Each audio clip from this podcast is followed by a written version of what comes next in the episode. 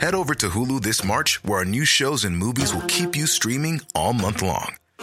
Catch the award winning movie Poor Things, starring Emma Stone, Mark Ruffalo, and Willem Dafoe. Check out the new documentary, Freaknik The Wildest Party Never Told, about the iconic Atlanta Street Party. And don't miss FX's Shogun, a reimagining of the epic tale, starring Anna Sawai. So, what are you waiting for? Go stream something new on Hulu. Rixdorf Royal, der Neukölln-Podcast mit Jenny Mansch. Hallo liebe Freunde, ich bin's, eure Jenny. Und ich bin heute extra schnell ins Studio gewetzt, weil mir gestern was passiert ist. Das ist so ein dolles Ding, das muss ich euch unbedingt sofort erzählen. Ich gehe morgens früh mit meiner Luzi in den Park spazieren packe natürlich wie immer, um irgendwelche Dinge dokumentieren zu können zur Not, Müll oder sonstige Vergehen, packe ich mein Handy mit ein, obwohl es ein brandneues Handy ist, das ich mir nach vielen Jahren gegönnt habe, nachdem ich mit meinem Ollen so lange weitergemacht habe, bis man es nicht mehr updaten konnte. So, ich nun also glücklich und froh über mein neues Handy, was außerdem sehr glatt ist, es hat eine ziemlich glatte Oberfläche und ich stecke das nun immer oben in meine Manteltasche und habe noch gedacht, sei so schlau und knöpf das immer zu. Das Ding ist so flutschig, das ist schneller weg, als du gucken kannst.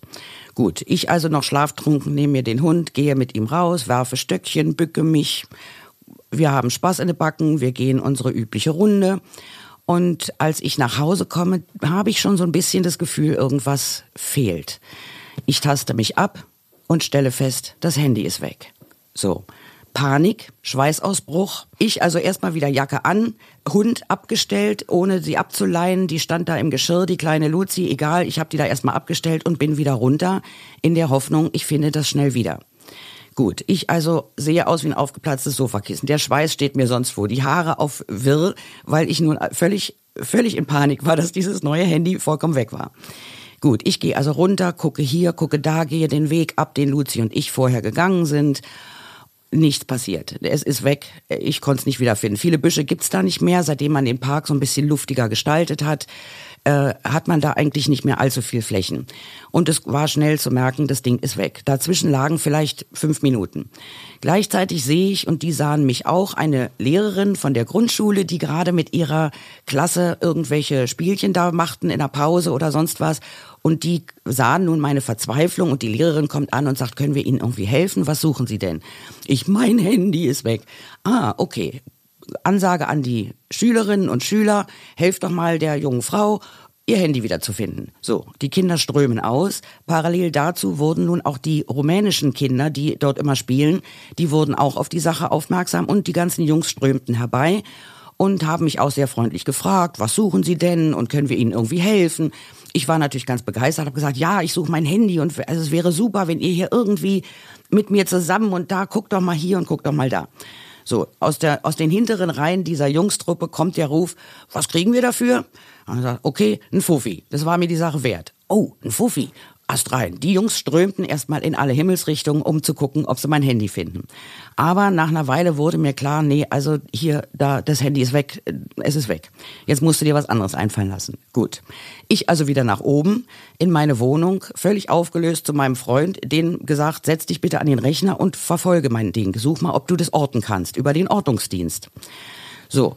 Tatsächlich konnte der das orten und sagt mir also kurze Zeit später, dein Handy befindet sich an der Harzer Straße. Das ist da, Hörer meines Podcasts wissen das vielleicht schon, wo die ganzen Roma wohnen. Das ist dieses ganze rumänische Dorf, die wohnen in diesem großen Komplex an der Harzer Straße. So, ich, Harzer Straße, ach du Scheiße, da bleibt das nicht lang am Mann. Gut, also was bleibt mir anders übrig, als meinen geliebten Abschnitt 54 Sonnenallee anzurufen? So, ich, Kollege, ich habe den völlig aufgeregt, habe gesagt, hören Sie mal zu, mein Handy ist weg, ich kann das aber orten, das ist jetzt an der Harzer Straße und irgendwie schicken Sie mir mal ganz schnell einen Wagen, weil sonst äh, lange bleibt das ja da nicht. Ja, sagt der Polizist, ja, Frau Mansch, wir haben allerdings im Moment nur zwei Einsatzwagen zur Verfügung. Den einen schicke ich Ihnen dann mal bei Zeiten vorbei. Gut, ich sagt, ja, wenn's geht, beeilen Sie sich ein bisschen. Ich aufgelegt, zehn quälende Minuten vergehen, ich knabbere auf den Fingernägeln vor Nervosität, stehe die ganze Zeit auf dem Balkon, gucke, wo bleibt denn der Polizeiwagen, wo bleiben die, wo bleiben die? So, zehn Minuten habe ich es ausgehalten, dann habe ich da nochmal angerufen. Ich sage, hören Sie mal, jetzt habe ich die Information, die, das Handy ist jetzt an der Karl-Marx-Straße, da kann man von ausgehen, da wird das jetzt verkauft. Ja, Frau Mansch, ich weiß, Sie warten dringend auf den Einsatzwagen, der wird in Kürze bei Ihnen sein. Ich sag gut, das will ich hoffen. Aufgelegt. Nun schon einigermaßen der Hysterie nahe, weil das alles so spannend war. Mich hat also oben nicht mehr lange gehalten. Nach dem zweiten Anruf bei der Polizei habe ich gedacht, so ich zwinge die jetzt mit meinem Willen herbei, indem ich mich schon mal mit meinem Freund unten auf die Straße stelle, der stets sein Handy in der Hand hatte, um sehen zu können, wo dieses Handy nun inzwischen sich befindet. Gut, ich stehe an der Straßenecke und werde da fast wahnsinnig. Endlich kommt ein Polizeiwagen um die Ecke geschlichen, darin ein äh, ansehnliches Paar, der Mann gut aussehend, grau meliert, Anfang 40, die Frau eine Blondine, auch sehr nett, aber sehr ernst. Wenn man die Polizisten in Neukölln kennt, die sind immer sehr beamtenmäßig und äh, äh, ernst bei der Sache. So, und auch so ein bisschen gelangweilt. Also die stiegen nun aus, es war ja klar, es geht um ein verlorenes Handy. Die hören sich also äh, meine in HB-Männchenform vorgebrachte Ansage an und was passiert ist und wo das Handy jetzt ist. Und wir müssten jetzt da sofort hinterher. Ja, hm, okay, gut. Da haben die erstmal ihre Rückbank leer geräumt, damit wir uns da hinten hinsetzen konnten. Also die gingen am Anfang noch so ein bisschen gelangweilt ans Werk und wir uns da hinten reingesetzt. Inzwischen äh, kriegten wir die Ansage, dass das Handy jetzt an der City-Toilette neben dem am Hermannplatz ist. Also hieß es für uns runter die Sonnenallee. Ungefähr ein Kilometer ist die Strecke lang.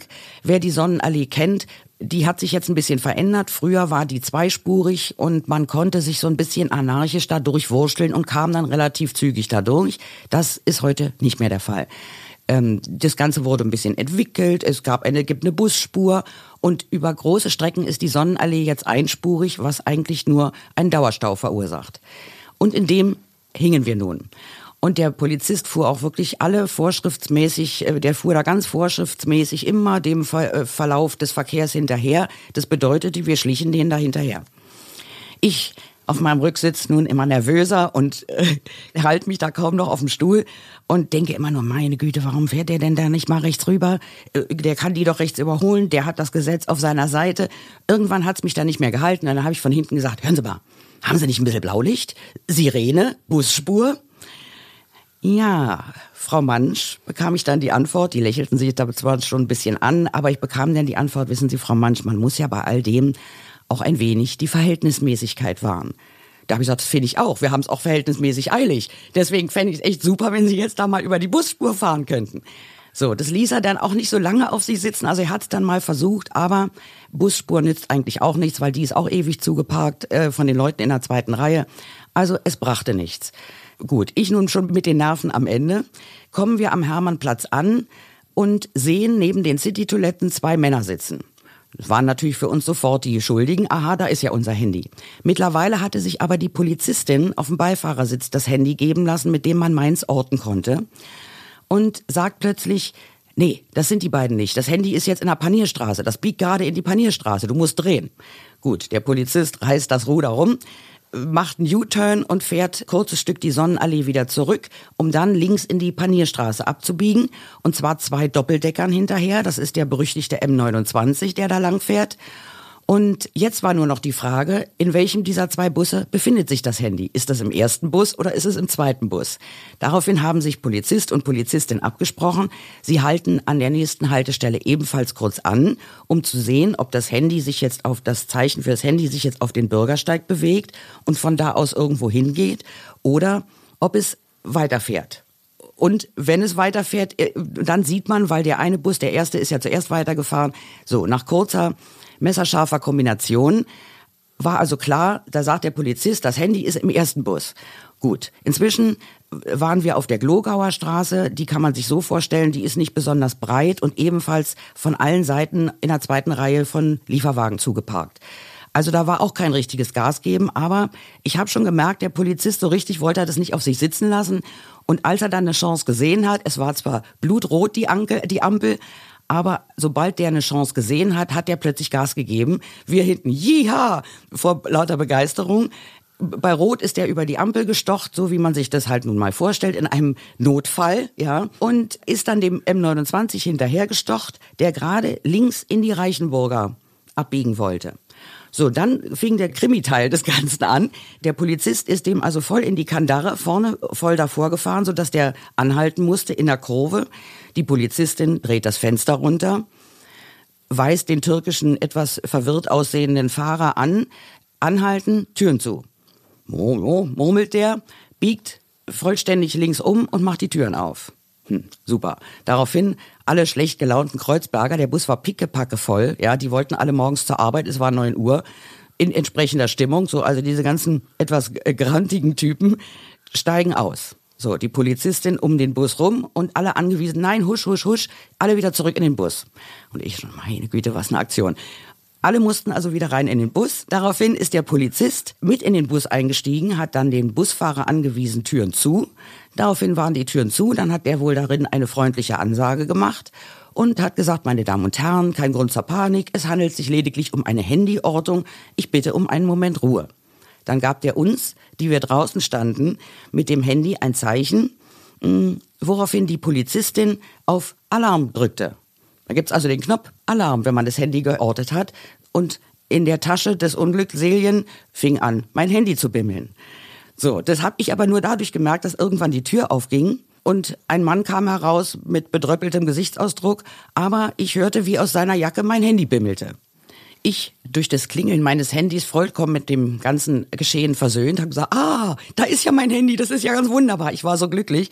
Der Mann packte das dann auch aus seiner Plastiktüte aus und hat mir das dann rübergereicht.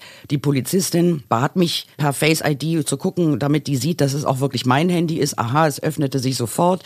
Die war zufrieden. Und dann wendeten die sich diesem Mann zu. Und ich war so glücklich, dass mein Handy wieder da war. Mir war alles andere völlig egal. Habe ich sofort um mildernde Umstände gebeten und habe gesagt, hören Sie mal zu, das ist ja eigentlich nur der Finder. Eigentlich ist das ja kein Dieb. Wäre der ein Dieb, hätte der das ja ausgeschaltet und längst an der Karl-Marx-Straße verkauft. Aber im Grunde, der hat das gefunden und ich habe den Eindruck, der wusste gar nicht so richtig, was nun damit tun. Das Signal war an, wir konnten den verfolgen. Lassen Sie den doch laufen ja, hm, Frau Mansch, das überlassen Sie mal uns. Wir haben da eine gewisse Expertise. Wir verstehen, dass für Sie das Problem jetzt wieder erledigt ist und so. Naja, gut, ich trotzdem ein bisschen besorgt um den armen Mann da. Also der tat mir irgendwie leid. Ich wollte jetzt auch keinen großen Aufriss haben. Und der wurde dann belehrt und wurde gefragt, warum haben Sie das Handy nicht am Hermannplatz, als Sie da waren, neben der City-Toilette, gleich einem der dort ständig stehenden Polizisten übergeben. Die stehen ja da immer die Drogenpolizei und passen ein bisschen auf. Also eigentlich hatte er auch keine große Entschuldigung. Er hätte das da locker abgeben können. So, der guckt nun betreten vor sich hin, murmelte was von, er müsste zur Arbeit.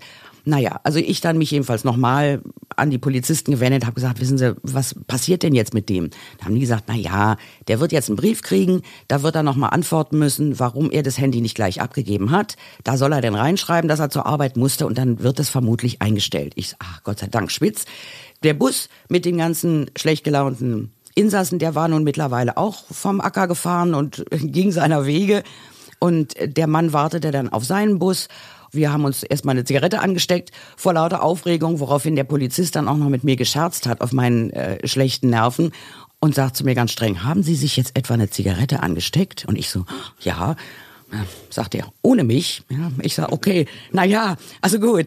Jedenfalls, wir haben uns darauf geeinigt, beim nächsten Mal rauchen wir eine zusammen. Ende gut, alles gut. Ich war völlig happy, hatte mein Handy wieder, woran ich wirklich nicht in eine Sekunde geglaubt habe und kam also nun äh, dankestrunken nach Hause und da haben wir dann beschlossen, wir backen den zum Dankenkuchen und bringen das nächsten Tag auf die Wache. Gut, deswegen habe ich also bei der Wache nochmal angerufen, habe gesagt, hören Sie mal zu, das und das ist uns passiert, wie hießen denn die und wann sind die wieder da? Ja, da haben die gesagt, die sind morgen wieder da, aber wenn Sie den äh, Kollegen wirklich eine Freude machen wollen, dann lassen Sie das mit dem Kuchen, setzen Sie sich ans Internet und schreiben an den Polizeipräsidenten eine Dankesmail. Da habe ich gesagt, oh, das ist gut, das kann ich, ja. Die haben mir dann alle Daten gesagt, wie diese Einsatztruppe hieß. Es war die vierte Einsatztruppe des äh, gestrigen Tages. Und daraufhin habe ich mich dann hingesetzt und habe eine flammende Dankesmail geschrieben, habe geschrieben, hören Sie mal zu, lieber Polizeipräsident, solange die Sorgen unseres Bezirks in den Händen eines solchen kompetenten Eingreiftruppe liegen, brauchen wir uns hier keine Sorgen zu machen. Das war spannender als im Tatort, was es wirklich war, diese Verfolgungsjagd. Und ich gratuliere Ihnen zu Ihrer herrlichen Mannschaft vom Abschnitt 54. Außerdem danke ich auch noch für die Geduld der Kollegen auf der Wache, weil ich da alle drei Minuten angerufen habe. So. Abgeschickt, 18 Uhr tralala. Heute Morgen 6.30 Uhr klingelt mein Telefon. Die Berliner Polizei. Guten Morgen, Frau Mansch. Ich du, ach du Scheiße, was habe ich jetzt wieder angestellt? Nein, Sie haben nichts angestellt. Wir sitzen hier glückstrunken vor Ihrer Dankesmail und sind so, wir freuen uns so. Und diese Dankesmails gehen wohl direkt tatsächlich an den Polizeipräsidenten, der die dann liest, um dann in einem Akt der Dankbarkeit irgendeinen Konfettiregen auf diesen Abschnitt niedergehen zu lassen. Und das Einzige, was man noch wissen müsste, um diese Mail wirklich punktgenau äh, abzuschicken, wäre die Uhrzeit des Einsatzes. Ich sofort äh, 9.36 Uhr, das wusste ich nur noch genau, ich wusste auch, wie die das notiert hatten. Dadurch ist das jetzt so geendet, dass ich also diesen herrlichen Dankesbrief geschrieben habe. Die Wache hat sich wahnsinnig gefreut und irgendwie werden die da nun belobigt oder sonst was. Man muss die Polizei einfach in Aufgaben mit einspannen, von denen sie vielleicht selber gar nicht wissen, dass sie dafür zuständig sind mir war das so selbstverständlich. Ich rufe da an, Handy weg, Polizei. Und die haben mir auch geholfen. Ja, super. Dass du diese Sachen immer erlebst, das ist ja wie im Drehbuch. Ja, finde ich manchmal auch. Ich frage mich auch, woher das kommt. Aber vielleicht ist es genau das, dass ich in solchen Situationen nicht mehr groß nachdenke, sondern wie ein Roboter meinen Abschnitt anrufe. Ich freue mich schon auf die nächste Folge. Weißt du, worum es geht? Naja, wir müssen unbedingt mal über den Vatertag in Neukölln sprechen. Und das werden wir in der nächsten Folge tun. Bis dann. Tschüss, eure Jenny. Rixdorf Royal. Eine Produktion der Podcast 1 GmbH.